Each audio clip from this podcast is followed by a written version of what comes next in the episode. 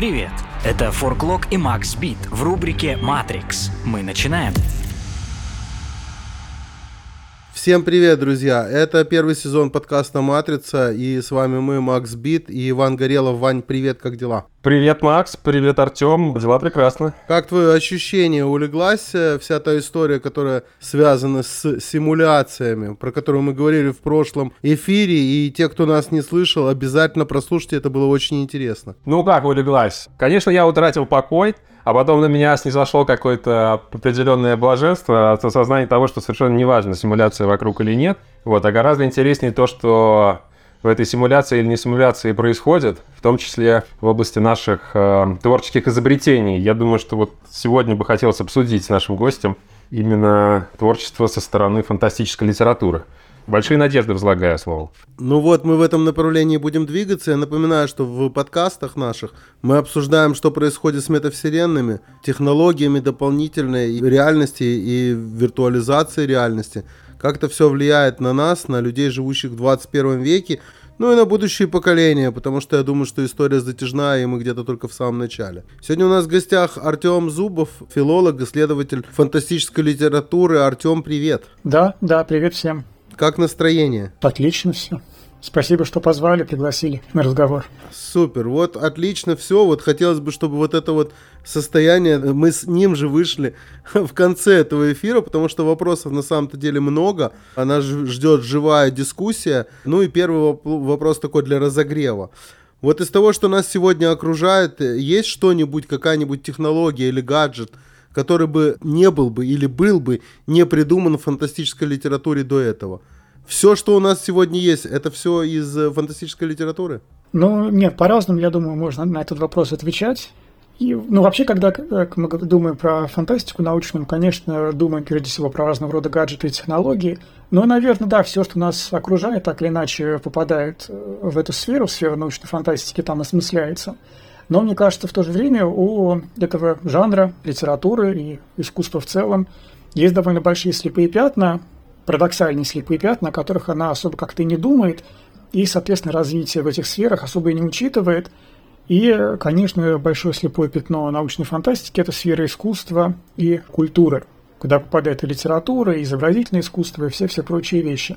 Это парадоксально именно потому, что, собственно, научную фантастику создают люди, пишущие и что-то придумывающие и снимающие, и они же сами очень, как оказывается, мало рефлексируют о том, частью чего они, собственно, и являются. А конкретно я говорю о том, что в современных как-то культурологических дискуссиях получила название «конвергенция».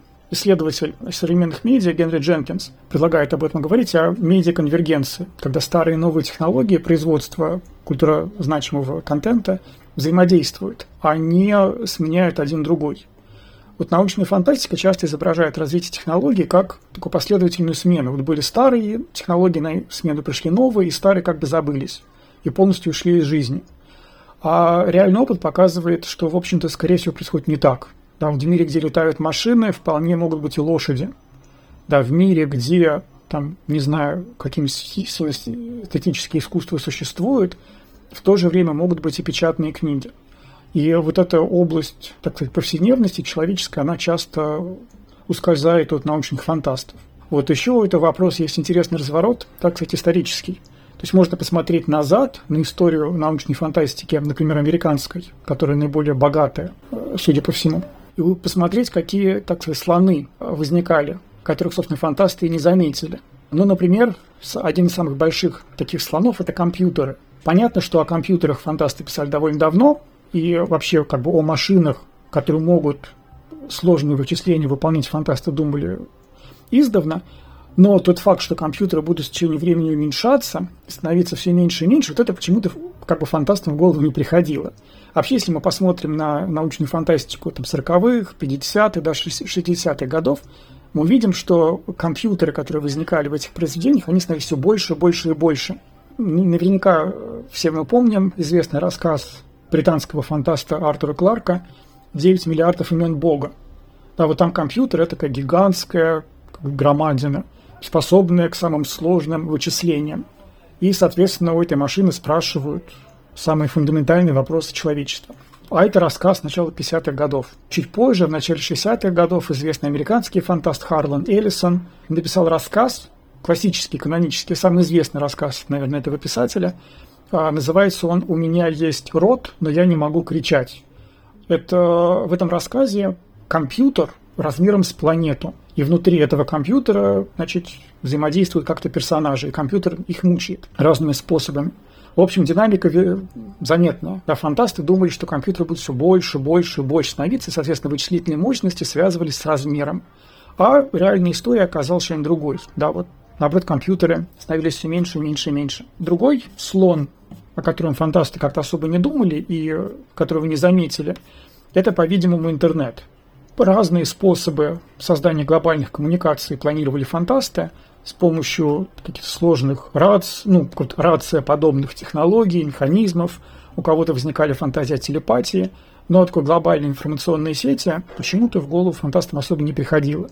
А потом, когда интернет появился, вдруг неожиданно всех открылись глаза, все поняли, а ведь да, вот, казалось бы, такая очевидная вещь, а мы почему-то ее проглядели. А, вот, но, говорю, по-моему, самое большое пятно слепое здесь – это вот все, что касается сфера эстетического. И она, это то, что близко мне, потому что я археолог, занимаюсь литературой, и то, что фантасты мало рефлексируют о литературе, пиша, собственно, ее, мне кажется, вполне себе интересный аспект, который можно порассуждать. Давай попробуем порассуждать. А это именно слепое пятно фантастической литературы? Я думаю, что да. Ведь если мы смотрим на общие какие-то литературные направления, течения классических произведений, там же часто художники и писатели становились главными героями или, по крайней мере, действующими лицами. То есть они как-то включались в сюжет, взаимодействовали, и тот факт, что они были писателями, художниками, музыкантами или, в общем, людьми, связанными со сферой искусства, в общем, влияло на то, как развивался сюжет, и, соответственно, через таких персонажей писатели осмысляли вот, самих себя в современном им мире. В фантастике так гораздо, вот не знаю почему, но гораздо меньше писателей осмысляют, собственно, роль писателя, создающего фантастические миры внутри, собственно, научно-фантастического мира. Есть, конечно, отдельные произведения, в которых возникают писатели или музыканты или кто-нибудь еще, но это часто персонажи маргинальные, и, собственно, тот факт, что они являются художниками, в широком смысле слова, обычно на сюжет сильно не влияют. Вот еще, да, что можно сказать, бывает, вот я сказал про конвергенцию, да, о том, что вот фантасты часто не замечают, что вообще новые сферы технологий очень сильно всегда взаимодействуют. У них как-то Часто бы, чаще всего бывает так, что новые сменяют старые, старые полностью забываются. Бывают, конечно, произведения, в которых вдруг неожиданно возникает какой-нибудь э, артефакт прошлого. Книга, не знаю, или статуя, или что-нибудь еще такое.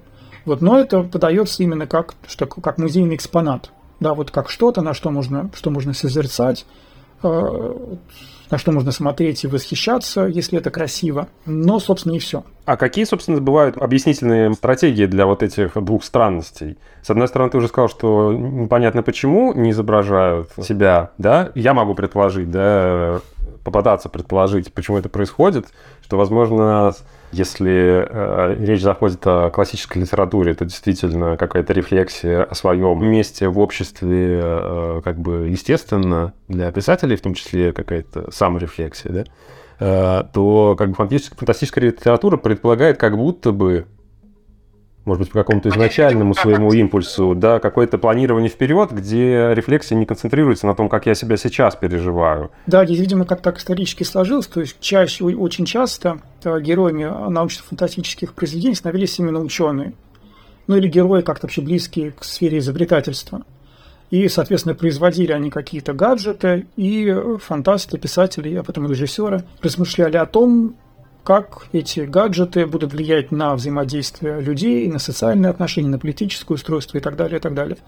И, видимо, как-то априори предполагалось, что сфера искусства, она, в общем, как бы не так важна для каких-то более глобальных политических или социальных изменений. То есть упор делался скорее вот именно на развитие технологий, на развитие науки. Искусство и в культурной практике они скорее на задний план убирались. У меня здесь, в свою очередь, другая гипотеза возникает касательно вот этой незаметности искусства. Если мы трактуем само искусство достаточно широко, и имеем под ним в первую очередь некое медиа, да, ну таком, может быть, маклюиновском смысле, да, что вот э, посредник, да, то фантастическая литература концентрируется на вот этом, где очень, мне кажется, акцентирован зачастую медиа-аспект как будто бы разговор о технологиях как о посредниках вытесняет или делает необязательным, или делает не столь обязательным разговор об искусстве. Да, да, нет, я с этим соглашусь. Мне кажется, да, это очень тоже по-своему точно интересное замечание. Действительно, а, вот опять же, если обращать внимание на а, какие-то классические вещи, вот был такой роман в начале 50-х годов Стивена Корнблата «Торговцы Венерой», в другом варианте «Торговцы космосом». Это, по-своему, очень интересный роман. Там главный герой – пиарщик, рекламщик, которому поручают создать рекламную кампанию, в ходе которого он должен ну, как бы показать Венеру как планету, благоприятную для заселения. Хотя все мы знаем, что на Венере, в общем, тяжело, весьма тяжелое для человека условия, но вот ему как рекламщику поручают создать рекламную кампанию.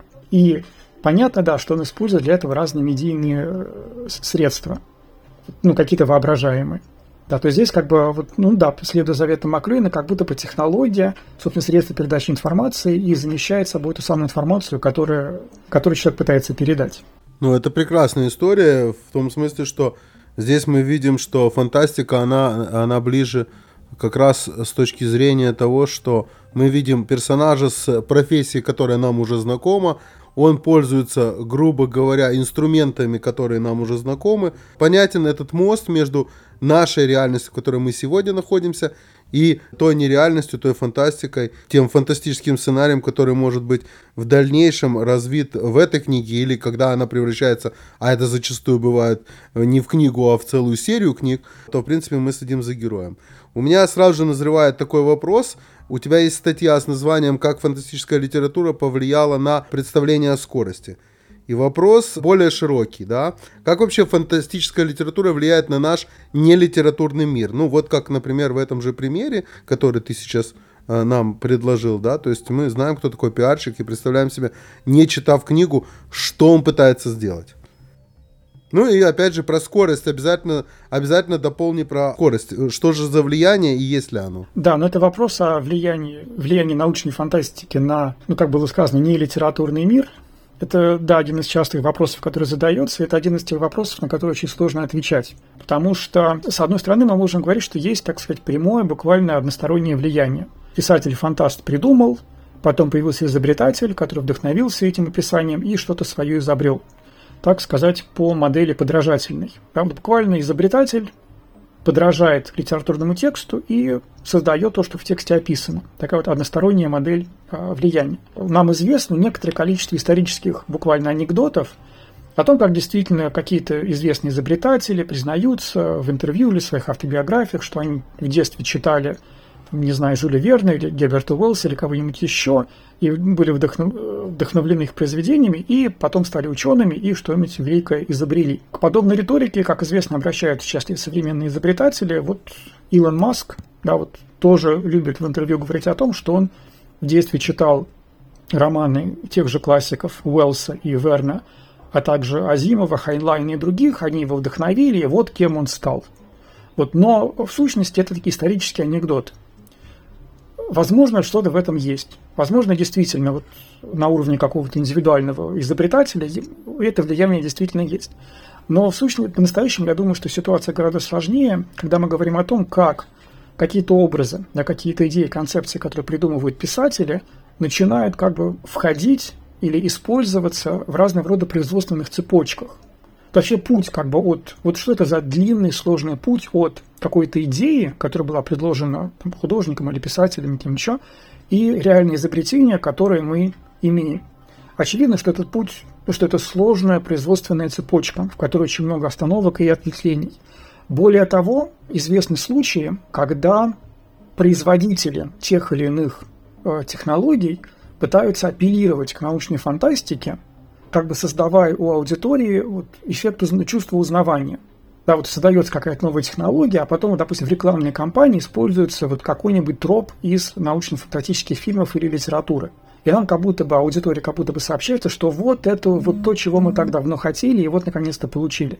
То есть не то, чтобы мы что-то новое изобрели, а вот мы давно этого хотели, это давно было описано, вот а, получается. Подобный ход на самом деле очень часто используется, ну вот буквально в самой обычной коммерческой рекламе, когда вот с экрана нам сообщают, там будущее уже здесь. И предлагают какой-нибудь якобы новый товар в обертке такой футуристической, апеллируя к научно-фантастической а, иконографии. Есть, на самом деле, даже еще несколько более интересные случаи, когда вот это вот влияние разного рода производителей пытаются как бы инициировать. То есть производители как бы заказывают у писателей-фантастов образы какие, да, какие-то сюжеты, для того, чтобы эти сюжеты вдохновили сотрудников той или иной компании. Вот, ну и чтобы конкретный пример привести, несколько лет, ну, может быть, уже лет 10 назад, было в 2014 году, компания Microsoft, а, небезызвестная, заказала нескольким писателям, известным писателям-фантастам американским, ну, как бы следующий проект. Значит, э, компания Microsoft выбрала писателей и пригласила их в себе, к себе в свои секретные лаборатории, чтобы писатели-фантасты посмотрели, что Microsoft разрабатывает. Писатели посмотрели, и потом этим писателям были заказаны истории на материале технологии, которые вот, разрабатываются компанией Microsoft. В публичной сфере этот проект демонстрировался как, ну что ли, как мотиватор воображения – то есть предполагалось, что писатели фантастов что-нибудь такое удивительное напишут, разработчики это прочитают, вдохновятся еще больше, что-нибудь такое удивительное придумают. Вот по-настоящему на поверку оказалось, что этот проект воспринимался скорее как чисто коммерческая реклама. То есть вот как будто бы Microsoft пустили свои закрома писателей, писатели создали тексты, которые ну, по-настоящему воспринимались общественностью скорее как реклама а не как что-то, что может действительно мотивировать кого бы то ни было создать что-нибудь.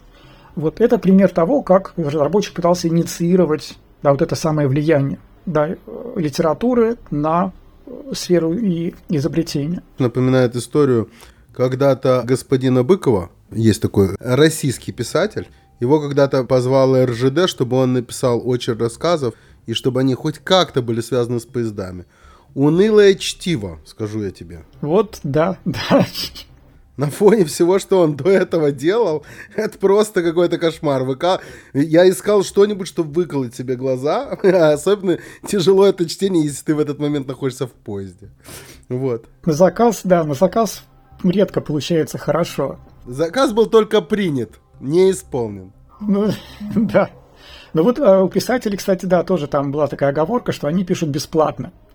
То есть там а, как бы оплата такая символическая, что им разрешается посмотреть на секретные разработки Microsoft.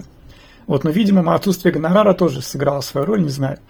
Может, если бы заплатили, то там что-нибудь поинтереснее получилось бы. Вот похожие проекты, кстати, с более удачной судьбой, но похожие проекты тоже в десятые годы возникали. Известный писатель Нил Стивенсон в 2011 году запустил проект «Иероглиф». Проект такой, вот если пытаться его как-то характеризовать, то скорее социально-активистский. Посыл был такой, что фантасты настроены пессимистично, фантасты создают очень мрачные образы будущего, заражают людей, читателей катастрофическими настроениями, фатализмом. И, соответственно, он пригласил, пытался собрать команду писателей, которые создавали бы не заведомо пессимистичный сценарий развития мира будущего, а какие-то более оптимистичные или хотя бы, ну, как бы более, что ли, правдоподобные.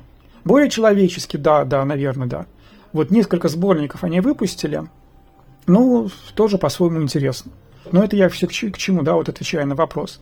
Вот это вопрос о влиянии, да, вот он очень по-разному, по-разному это влияние можно усматривать. Да, вот где-то это влияние спонтанное, да, вот прочитал, вдохновился, изобрел где-то оно инициировано. Да, вот разработчик инициирует влияние на там, каких-нибудь своих изобретателей. Где-то оно вызвано да, вот, желанием как-то изменить мир или, вот, как иногда говорят, изменить нарратив о будущем. Нам будущее видится плохим, потому что история пишется пессимистичной. А давайте напишем историю оптимистичной, изменим нарратив о будущем, и будущее изменится. Но это, так сказать, вот одно направление, в котором можно на это смотреть. Ну, по-разному очень можно отвечать на вопрос о качестве этого влияния. Да, ведь слово «влияние», оно по-разному может трактоваться. Влияние может быть спор. Да, вот я спорю с кем-то, и этот кто-то тоже на меня влияет. Я просто подражаю. Или я состязаюсь. Да, или мне был брошен вызов, и я на это отвечаю. По поводу вызова, кстати, вот был один очень хороший пример влияния, а, так сказать, научно-фантастического произведения на людей – Пример мне очень нравится, поскольку да, там он абсолютно как бы не, не, не был прогнозируем и совершенно вот поражает своей необычностью. А, был такой фильм «Пятый элемент» с Брюсом Уиллисом и Милой Йовович. И, наверное, по-моему, 95-го года фильм. Да здрасте, это же, это же, это же вообще, это же в тот момент вообще. Я тебе, кстати, хотел еще, когда ты говорил про Стивенсона и так далее, да, Когда, а, понимаешь, э, поколение, а, допустим, что если мы говорим про поколение 30-е, 40-е годы, да, даже 50-е, у нас просто с тобой больше разнообразия, чем у них. Они как бы Круза прочитали, и в этом, в принципе, весь их полет фантазии и закончил. В принципе, да. Ну и можно почитать Гулливера и что-то свое там найти. Хотя это чисто политическая история. Ну, кто-то находил там приключенческий рассказ для а, юношества. Я не помню, как в советской литературе. Совет, на советских книгах там сверху писалось. Для юношества и, и, и детства или что-то такое, да. То есть, получается, у нас сейчас гораздо больше есть источников. Но с другой стороны, мне бы хотелось, чтобы ты тоже на это внимание свое в ответе обратил. А, есть две, две вещи. Первое, это то, что когда что-то сбывается, то вдруг находится книжка, оказывается, ее написали в 52 году, так? И вот там он как раз про эту историю писал. Это одна сторона. А вторая сторона, это обратно, это наоборот хайповость. То есть сегодня мы хайпуем на какой-то теме, и за счет этого подогреваем э, так называемый рынок. И нам кажется, что что-то из литературы приходит, хотя вероятно, что оно приходит наоборот. Да, я же с самого начала про это и сказал, что как бы, отсылка к какому-то научно-фантастическому образу может использоваться ну, для создания эффекта узнавания да, у аудитории. Да, вот нас отсылает к какому-то образу, который вот, когда-то давно уже был, говоря тем самым, что а вот мы этого и хотели – а вот он, он уже был, значит, неспроста он был, и вот мы реализовали то, что вы и так хотели. Вот, а все-таки с пятым элементом я продолжу, мне кажется, там интересная была история. Да, вот самая, наверное, известная, э, запоминающаяся сцена из этого фильма – это сцена в опере, где инопланетянка синяя исполняет сначала арию Доницетти э, из оперы Лючила Мирмур, а потом она переходит на композицию, сочиненную специально для этого фильма композитором Эриком Сьерой, это вот ария с э, каким требующей от исполнителя невероятного диапазона, техники и так далее, и так далее. В общем, да, это музыкальная композиция, которая сочинялась так, чтобы она не могла быть исполнена человеком. Ну и известно, да, вот как эта песня записывалась, что певица исполняла эти ноты отдельно, потом они, значит, смешивались и сливались в единую а, последовательность, а, создавая до эффект какой-то связанной песни но, в принципе, записаны они были по отдельности, потому что, в принципе, певица и не могла исполнить их вместе, да, вроде как композиция писалась таким образом, чтобы человеческие связки не могли все это дело а, воспроизвести. А, и в этом смысле, конечно, песня поражала и поражает до сих пор слушателей. Но с течением времени что произошло? Ведь, очень, как известно, что очень многие люди а, восприняли эту композицию как личный вызов – и начали пытаться воспроизвести да, вот эту э, арию самостоятельно своими человеческими связками. Ну и с течением лет люди все больше и больше приближаются к тому оригиналу, который создавался так, чтобы его нельзя было воспроизвести человеческим голосом. И это, мне кажется, очень хороший показательный пример, ну, по сути, тоже влияние. Как бы не, совершенно непредсказуемо, влияние вроде как очень локального, но в то же время интересного, потому что вот э, текст воспринимается как вызов – вызов принимается, и люди самосовершенствуются, чтобы соответствовать оригиналу. Я тогда задам вопрос такой сдвоенный. С одной стороны, мне хочется все-таки узнать, что там со скоростью, да, вот с представлением о скорости, а с другой стороны, если мы говорим, вот ты говоришь о том, что такой трудной уловимости определения влияния или степени влияния, то как тебе такое определение влияния, как тематизация? Да, то есть как бы, ну как бы, то есть выведение на план обсуждения, на план разговора определенный, ну вот да, сюжет, определенную тему, которая начинает звучать, да, то есть получает какое-то распространение. Даже не всегда в качестве какой-то, может быть, конкретной находки, а может быть в качестве повышения чувствительности, повышения такой слышимости определенной, ну, опять же, темы, сюжета, интонации, набор, э, набор каких-то механизмов. Вот. Э, что ты по этому поводу тоже скажешь? Как у нас в журналистике говорят, на повестку дня. Да. Я думаю, нет, что в этом очень большой смысл есть. И на самом деле вот, очень связано с вопросом про скорость, который неоднократно звучит. Вот я когда писал эту небольшую статью про скорость, у меня как раз была идея, что увидеть взаимосвязь не просто вот какую-то буквальную, да, там, фантаст что-то придумал, изобразил, не знаю, перемещающийся очень быстро, а потом изобретатель это изобрел – вот мне как раз подобного рода влияние не очень интересны, может быть, в связи с моим интересом именно к литературе и к литературному чтению, а не к технологиям и к истории технологий. Да, меня интересует именно как люди читают и что люди получают, вот какой опыт там мы получаем, читая те или иные вещи, в частности, научную фантастику. И я пытался ответить на вопрос, да, апеллируя как раз к категории ну, переживаний, что ли, вот литературного текста. Да, и моя идея была именно в том, что Герберт Уэллс предложил да, вот очень необычный, да, очень новаторский по-своему роман «Машина времени», который очень коротенький, вообще для романа он очень коротенький, там всего до 100 с небольшим страничек. Но при этом по охвату временному, да, он превышает, ну, как бы он невероятно э, масштабен, да, там, тысячелетия по времени, да, это время действия этого романа – и при этом от эпохи к эпохе читатель перемещается на каких-то да, очень э, стремительных скоростях. И таким образом, как бы у читателя, что вот я вот пытался как бы представить, а вот я, будучи читателем начала 20 века, так, где нет еще ни быстрой связи, ни быстрых самолетов, в общем, где э, в сравнении с современностью скорость, вообще довольно, скорость всего довольно низкая, да, скорость сообщений между, там, не знаю, людьми и странами довольно низкая.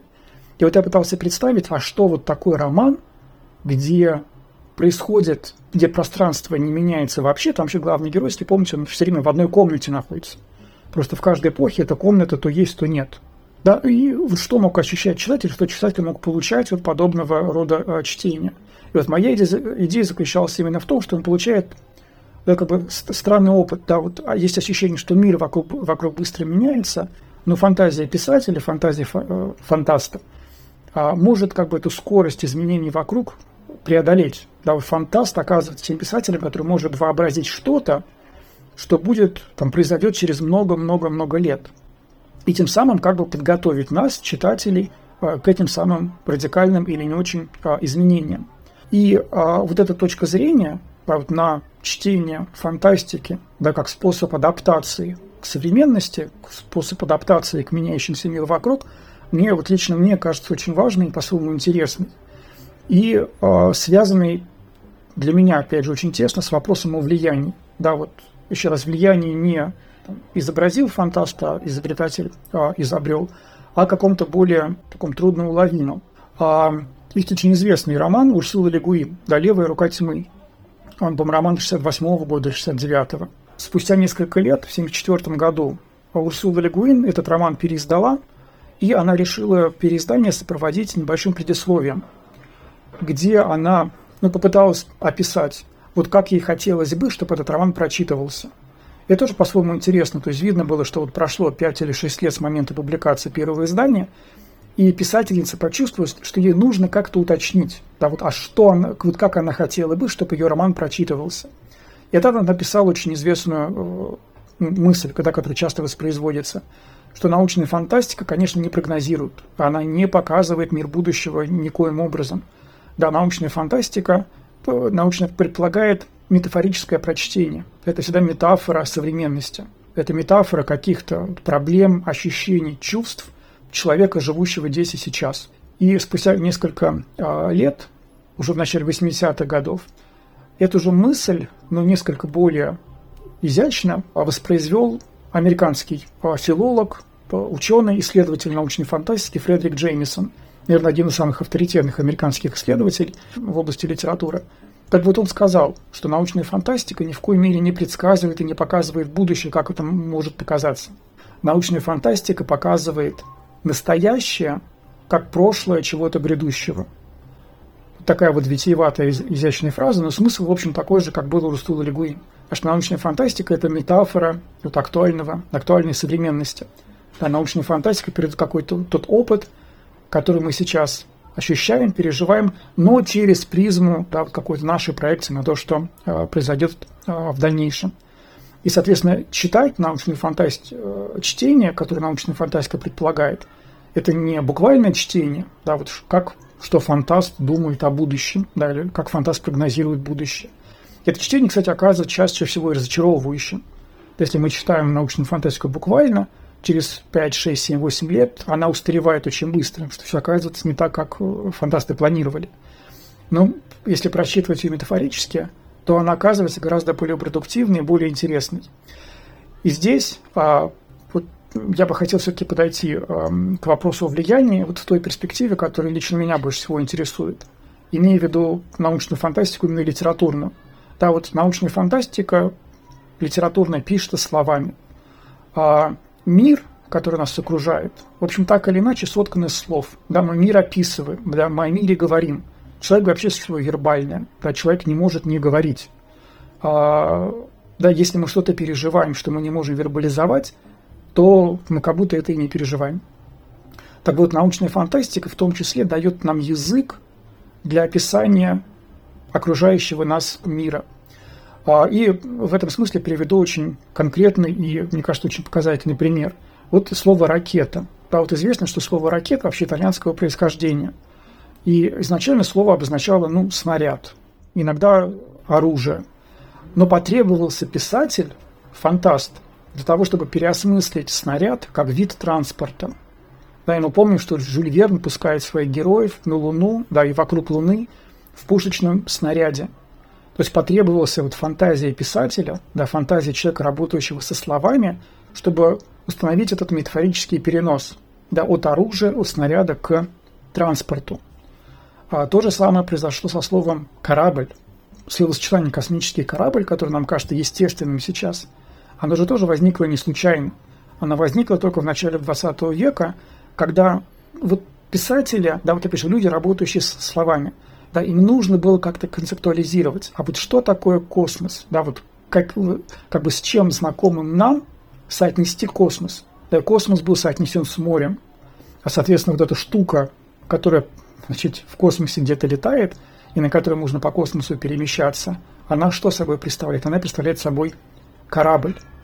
А дальше что происходит? Дальше все эти культурные смыслы, которые несут в себе понятие корабля, да, вот корабля как транспорта, корабля как судно, которое плавает по морям и, и значит, расследует неизвестные земли, да, вот были перенесены на космический корабль.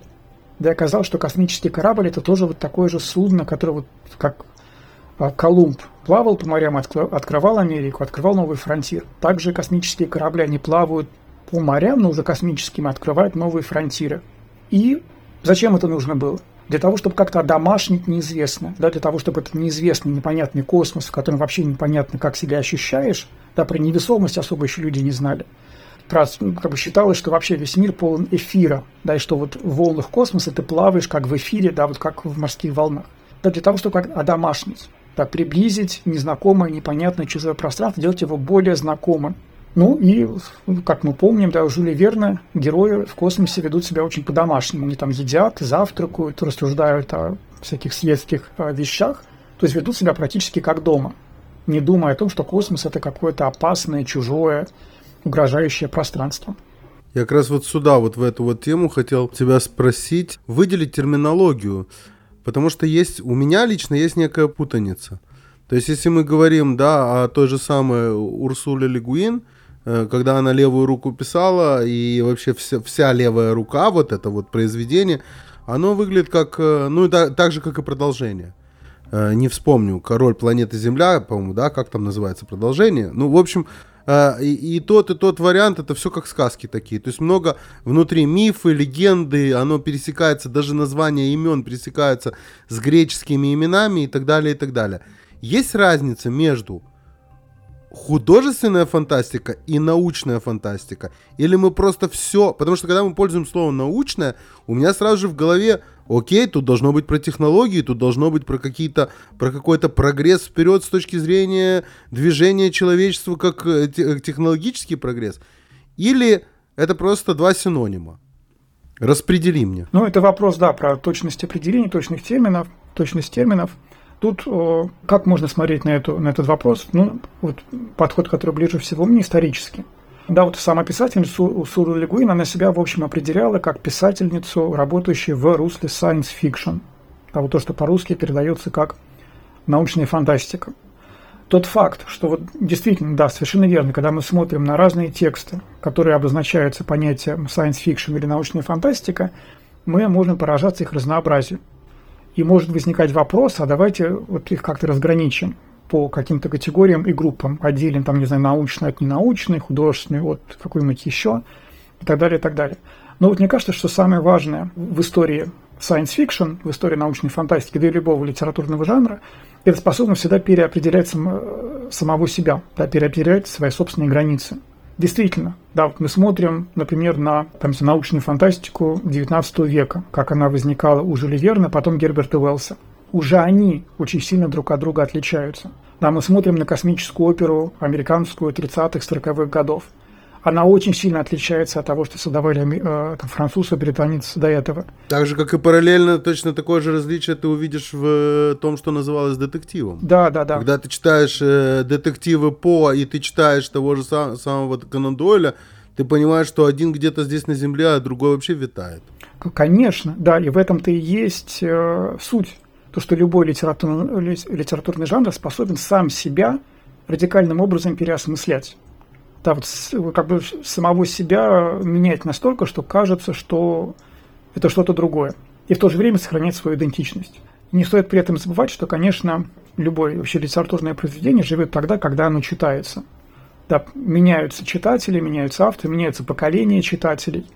И очень важно иметь в виду, что когда, допустим, появляется новое поколение читателей – и, ну, ну, например, гипотетически их заинтересовывает нечто, что называется научная фантастика. Они идут, не знаю, в магазин книжный или в интернет или куда-нибудь еще и находят научно-фантастические произведения. И, скорее всего, то, что попадает в поле их зрения, будет не совсем то, что попадало в поле зрения предыдущим э, поколениям. Потому что, ну, понятно, там книжные магазины будут свой состав немножко менять. И, соответственно, новое поколение читателей, представление о том, а что такое, собственно, научная фантастика, будет уже точно не таким, как у предыдущих поколений.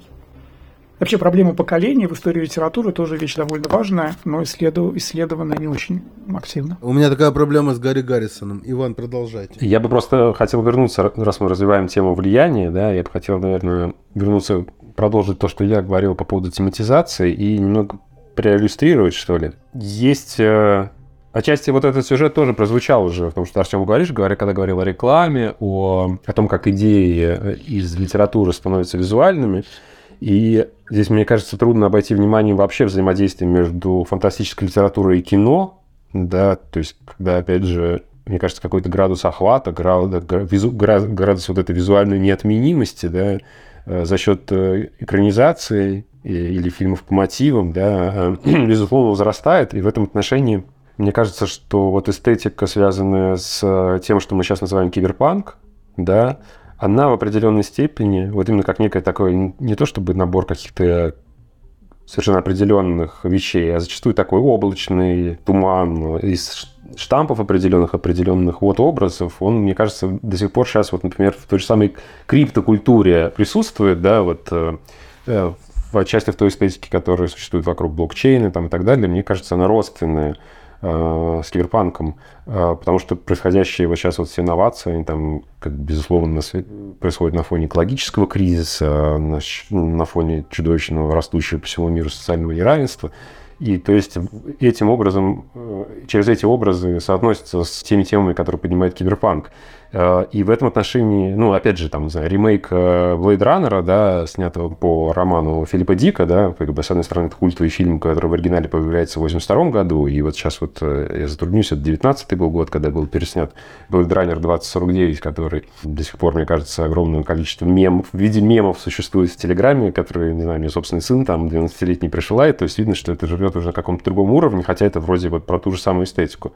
Не могут и, может быть, прокомментировать про киберпанк, и правильно ли мне кажется, что это какая-то такая э, влиятельная на уровне эстетической, э, эстетического присутствия в нашей жизни вещь, и в этом отношении э, как-то предопределяю, не то что предопределяющая, но связанная с тем, как мы сейчас мир чувствуем и вообще с тем, как мы живем сейчас. Да, я согласен, что действительно киберпанк стал таким явлением, которое как, бы, как будто бы возникло не только в литературе, а сразу вот и в кино, и в каких-то других видах искусства. То есть оно сразу, видимо, стало вот э, тем, что сейчас называется иногда трансмедийным, или там трансмедийным, не знаю, жанром, сторителлингом или чем-то вроде этого. То действительно, когда мы говорим о киберпанке, мы имеем в виду не только сюжеты, да, какие-то повествовательные структуры, но у него есть особая визуальная эстетика, а, связанная, да, вот там, ну, как ты сказал, туманы, какие-то подворотни, детективы в плащах, что-то, в общем, нуарное неоновая, да-да-да, и э, с иероглифами восточными и так далее. Дым и томный, томный взгляд сигареты во рту еще. Ну, я говорю, да, вот, ну, нуарное что-то такое, да. Я думаю, что вот для, в истории научной фантастики это произошло, вот как сама идея того, что литературный текст как-то сразу же вызывает какие-то визуальные ассоциации, произошло, скорее всего, в 70-е, в конце 70-х годов благодаря э, «Звездным войнам». То есть, в принципе, нужно на самом деле понимать, что вообще, вот, наверное, сейчас э, как-то привыкли думать, что научная фантастика — это что-то такое вот массовое, популярное, да, вот про что все... Вот скажешь научная фантастика, сразу у всех какая, какой-то образ в голове возникает. Но нужно понимать, что вот эта вот ситуация, не то чтобы так было всегда, да. Она возникла именно в конце 70-х годов благодаря успеху «Звездных войн». Да, вот «Звездные войны» сделали научную фантастику по-настоящему в первый раз в жизни этого жанра массовым явлением. Когда все вот что-то, хоть что-то, да, вот про это слышали, хоть какие-то ассоциации, что это вот про какие-то космические корабли, про пиу-пиу-пиу и про зеленых пришельцев, да, вот что-то с этим связано. Потому что до этого, ну да, у разных писателей по-разному складывалась судьба, у кого-то кто-то был более успешен, кто-то был менее успешен, кто-то а, получал успех в широких литературных кругах, кто-то в самых узких. Но так или иначе, до этого научная фантастика это было явление, ну, ну какой такой, ну вот есть какая-то такая литература, кто-то ее читает. Есть журналы, их тоже кто-то читает. Но вот это не было явлением, которое было на слуху да, и не было явлением, которое сопровождалось ворохом каких-то визуальных ассоциаций и представительных тропов. А вот после «Звездных войн» да, так произошло, она стала наконец-то массовым явлением. И я думаю, да, что вот на этой волне и, так сказать, уже в этом новом контексте а, как раз и киберпанк, как бы похожая история с ним начала происходить. Он сразу же стал не только явлением литературным, но также еще и а, вот каким-то еще, да, вот захватывает какие-то еще медийные сферы. Что мне кажется еще важно как-то про киберпанк э, учитывать. Но вот известно, да, что самый, так сказать, главный роман киберпанковский – это «Нейромансер». По-моему, 86 -го года, а в 86 году вышел этот роман. И сразу вроде как стало э, понятно общественности научно-фантастической в Америке, что это роман, определяющий новый облик научной фантастики. То есть вот до этого она была какая-то такая, вышел роман, и теперь она другая. Теперь она такая, как и как о ней пишет а, Уильям Гибсон. Вот, во-первых, нужно иметь в виду, что на протяжении, на протяжении первой половины 70-х годов происходила борьба, так сказать, между разными группами писателей. Одну возглавлял Уильям Гибсон и Брюс Стерлинг, а в другой группе, группе гуманистов, так называемой, главной фигурой был Тим Стэнли Робинсон, тоже очень известный и, наверное, один из самых влиятельных даже сейчас писателей-фантастов а, в Америке. И вот эти а, две группы, да, киберпанки и гуманисты, они вот как бы состязались за первенство в научной фантастике. А что означало первенство? Кто будет определять, какой научной фантастика будет дальше? И ареной этой борьбы были э, литературные премии. И буквально эта история, в общем, хорошо описана, там буквально можно проследить, да, в какой год. Там одна группа получает главный приз там, на престижной премии за рассказ, другой за повесть, потом опять за рассказ, а потом наконец-то Уильям Гибсон получает главную премию за роман. Да, и это все, да, это победа, все, вот научная фантастика теперь будет такой, а теперь она будет, будет киберпанковской. А потом, как известно, в начале 90-х годов Брюс э, Стерлинг да, неожиданно всем сообщил, что киберпанк умер. Вот это, что это за странная такая судьба? Да, от авангарда жанра, да, от нового слова к смерти. Понятно, что под смертью имелось в виду не то, что вот жанр был и умер, теперь никто его не пишет. Наоборот, там смысл был такой, что жанр стал чисто коммерческим что он как бы разложился. Но вся эта идеология, да, вся тут, весь тут пафос а, социально-критический, который был в романах писателей, а, главных в этом направлении, вот он ушел, как бы сошел на нет, а все разложилось на набор каких-то устойчивых визуальных и повествовательных конвенций. И вот ты перечислял, да, туман, сигарета, там, не знаю, плащ, иероглифы. Вот это оно и есть, да, вот это о чем говорит тот факт, что мы можем этот список так легко перечислить. Так что на заглаве есть уже набор стоявшихся конвенций, которые, может быть, никакой особо смысл не передают, но если мы их видим, мы сразу считываем, да, это киберпанк. И, соответственно, для Брюса Стерлинга это стало симптомом того, что все, киберпанк как живое явление уже не существует, а есть набор конвенций, которые можно воспроизводить до бесконечности. И пока они привлекают читателей, можно на них зарабатывать. Это на самом деле, по-своему, очень интересная история. Вот а, вот наверняка мы все помним, что в 80-е, в 90-е, в начале 2000-х годов сколько было фильмов очень разных, как бы и по своему, так сказать, статусу, да, и блокбастеров, и малобюджетных, в которых использовалась иконография киберпанка. Да, вот, ну, они прям там, от видеодрома до, там, не знаю, особого мнения Спилберга, от, там, не знаю, от Джона Мнемоника до экранизации Уильяма Гибсона до уж не знаю чего еще, вот все эти очки виртуальной реальности, какие-то хакеры, да, вот какие-то ковбои, киберпространственные, везде, все эти вещи так иначе воспроизводились. А потом где-то в середине 2000-х годов уже как-то все шло на нет и перестало быть неинтересным. А стали быть интересны другие вещи. И в связи с этим хочу вспомнить один короткий сюжет, а, по-моему, интересный по-своему, о том, что вот действительно эти конвенции как-то перешли, значит, так сказать, в массовый режим, и начали воспроизводиться где ни попади, даже тогда, когда не казалось бы, а, ну и, в общем, не нужны были. В 1994 году вышел фильм «Разоблачение». Это фильм, как бы вот к фантастике вообще никакого отношения не имеет. Это фильм Барри Левинсона, такая социальная драма про, про харасмент на рабочем месте. Главный герой, там, главного героя играет Майкл Дуглас, он сотрудник компьютерной компании, разрабатывающей ну, видеоигры, в общем. И главную героиню играет Деми Мур. И сюжет завязывается на том, что значит, э, в компанию приходит новая сотрудница Деми Мур. Ее делают начальницей Майкла Дугласа. И она, пользуясь своим служебным положением, его как будто бы пыталась осуществить по отношению к нему харасмент. И у нее почти получилось.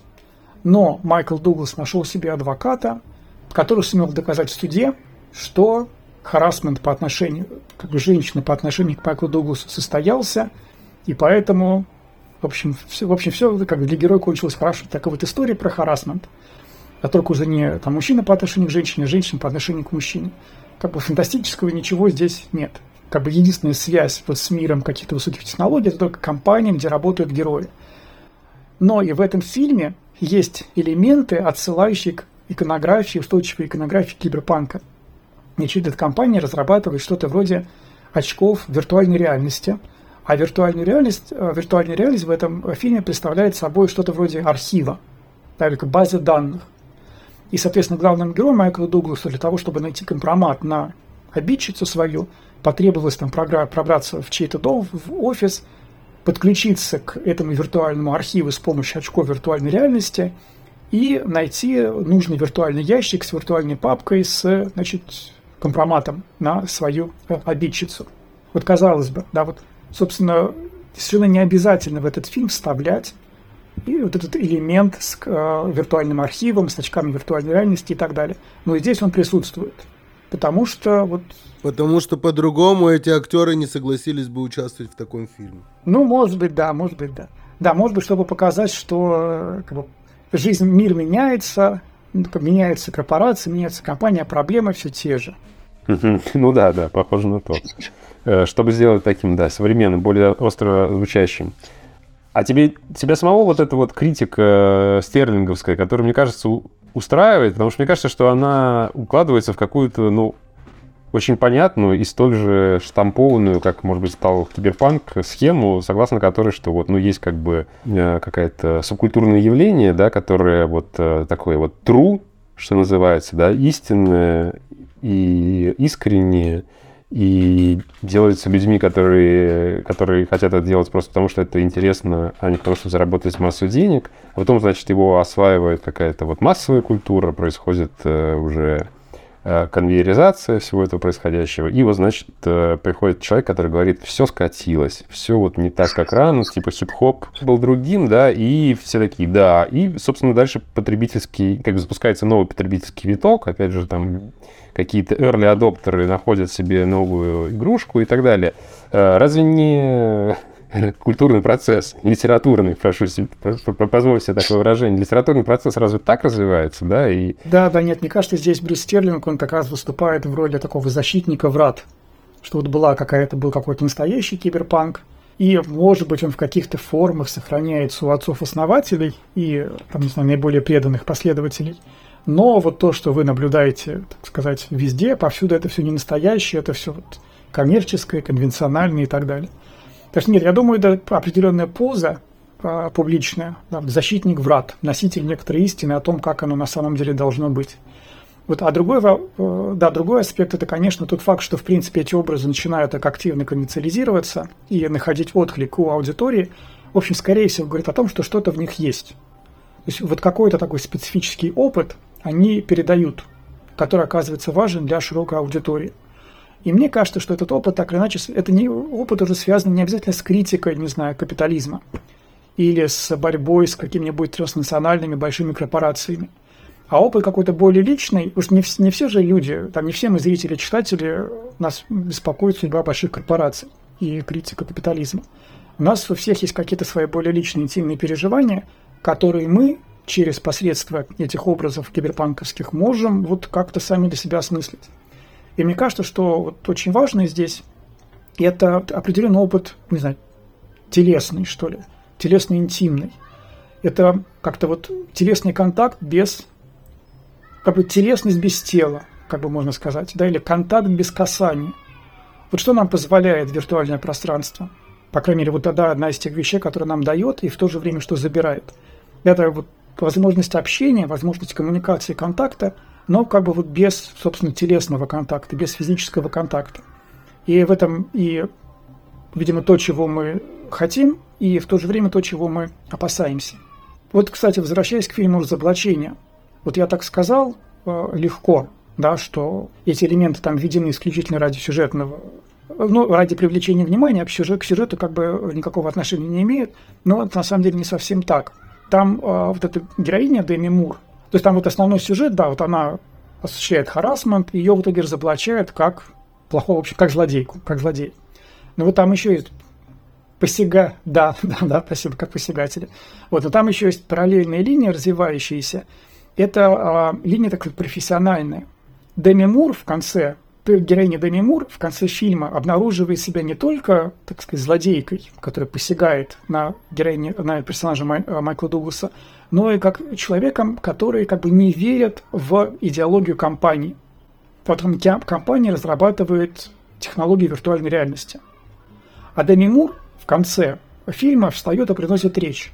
О чем? О том, что всегда во все времена были мужчины и женщины, которые друг другу притягивали и так далее, и так далее. То есть она вот как бы за телесность старую, так сказать, за, вот за старый телесный контакт. А компания за, э, что продвигает? Идею какого-то нового телесного контакта, идею контакта опосредованного технологий. И ее, собственно, разоблачают в конце уже не столько как посягательницу, злодейку, сколько как человека, который не верит в идеологию компании. И в этом ее там как бы самое существенное разоблачение происходит. То есть вот, в этом фильме еще противопоставляется как бы старая, старая новая телесность, да, вот старый новый контакт. Э, я обязан задать этот вопрос, поскольку вот подходит к концу, я так понимаю, наша первая часть, в которой мы коснулись всего, что является базисом, и не коснулись пока надстройки. Э, скажи, пожалуйста, кроме, э, ну вот э, мы рассмотрели два, две вариации, да, так называемую научную фантастику, и то ли это подраздел киберпанк, то ли это параллельное какое-то существующее инородное, инородное, на мой взгляд, тело. А, есть еще одна история, это история комиксов и влияние комиксов – например, когда меня спрашивают, иду я на тот или иной фильм, который поставленный, поставленный по сюжету комиксов, я обычно отвечаю, я не люблю смотреть фантастику в кино. Я правильно отвечаю или нет? Это фантастика? Нет, ну я не могу сказать правильно, правильный ли ответ или нет, тут уж каждый... То есть я, как, не знаю, наверное, становясь в позе какого-то исследователя-наблюдателя, но для меня каждый ответ является симптомом, сигналом, чего бы то ни было. То есть, если ты говоришь, что ты не смотришь кинофантастику, отсылая к фильму по комиксам, но значит, да, значит, есть такое значение у этого слова. И же не может быть правильных, неправильных ответов. Но вы, она, оно, а комиксы выделяются как часть научной фантастики или нет вообще? Принято это или нет, если вот рассматривать эту историю с точки зрения исследовательской? Или это тоже какое-то отдельное инородное, и э, оно живет своей жизнью, а научная фантастика живет своей. Нет, я думаю, в этом, собственно, есть одна из особенностей э, того, как культура искусства развивалась в 20 веке. Это именно вот по пути такого трансмедийного смешения. Действительно, очень, э, ну, это мы хорошо наблюдаем. Очень многие жанры, которые изначально возникли в литературе в 19 веке, да, вот та же самая научная фантастика, она называлась несколько иначе, но, в общем, научная фантастика, детективная криминальная история, э, хоррор, и приключенческая история, вестерн и так далее, вот они из чисто литературных на протяжении 20 века перешли в какие-то более сложные трансмедийные образования. То есть, в принципе, когда мы говорим про культуру искусства 20 века, нам очень сложно говорить о том, что какого-то жанра есть своя, ну, вот сохраняет какую-то свою особенности поэтики, связанной с оригинальным медиумом. Своя какая-то заполненная ниша, правильно я понимаю? Нет, я здесь не, не совсем про рынок говорю, а не, вот не про социальное позиционирование, а вот именно про поэтику. То есть мы не можем говорить о том, что, например, у... То есть понятно, что у литературной научной фантастики есть какие-то свои особенности, отличающие ее от там, кинофантастики, потому что это, в принципе, разные медиумы. Да? Литература и кино воздействуют несколько по-разному. Но в то же время, да, вот в 20 веке мы видим, что возникают такие трансмедийные жанры, у которых есть черты, ну, как бы общие для разных медиумов. Да, я хочу сказать, что мы под... наше время подходит к концу, и хотел... хочу сказать огромное спасибо, Артем, за этот разговор, потому что очень хочется его продолжить, и надеюсь, у нас будет такая возможность. И там уже поговорить чуть больше про какие-то конкретные произведения и обратиться, развить э, э, тему э, про то, как фантастическая литература соотносится с нашей действительностью и с нашей современностью. Макс, как ты резюмируешь итоги нашей сегодняшней беседы? Как у тебя впечатление? Я, как сказал до этого, да, то есть есть ощущение, что базис становится более понятным, и как бы э, ощущение того, что мы стоим на чем-то твердом, да, есть, и под ногами что-то есть. Потому что до разговора сегодняшнего мне казалось, что э, вот это соединение, повторюсь, мы находимся в сезоне подкаста под названием «Матрица», да, то есть мы еще не, до, не, не доехали туда, но мы туда едем. Вот это вот соединение между метавселенными и э, тем, что там возможно будет, и что уже возможно есть, и технологическими нюансами, которые так или иначе – если не черпаются, но как, как минимум, мне кажется, что соприкасаются с художественными и не только художественными произведениями, вот после этого общения нашего становится более понятно, мне кажется, и более, скажем так, устойчиво вот это вот ощущение, что не все просто так и не все случайно. Но опять же, опять же, благодаря Артему становится и понятно, что есть вещи, которые до этого разговора казалось, что вот они, фантасты, пришли и рассказали, а на самом-то деле не факт, потому что не могут они пока предсказывать, они могут только указывать на дорогу, которую мы могли бы пойти. Ну или скорее вдохновлять на что-нибудь. На что-нибудь, кого-нибудь. В общем, друзья, это первая часть нашего общения с Артемом Зубовым, филологом, исследователем фантастической литературы. Мы обязательно продолжим, поговорим, как это все соприкасается с метавселенными, как это все соприкасается с технологиями дополнения и э, виртуализации реальности. И, э, соответственно, определим, куда мы стремимся и куда бы нам бы хотелось бы прийти. Ну, по крайней мере, по мнению нас троих – меня Макса Бита, Ивана Горелова и Артема Зубова. Всем пока-пока, до новых встреч. Пока. Спасибо, да, пока. Вы слушали подкаст «Матрикс» от Forklog. Услышимся на следующей неделе.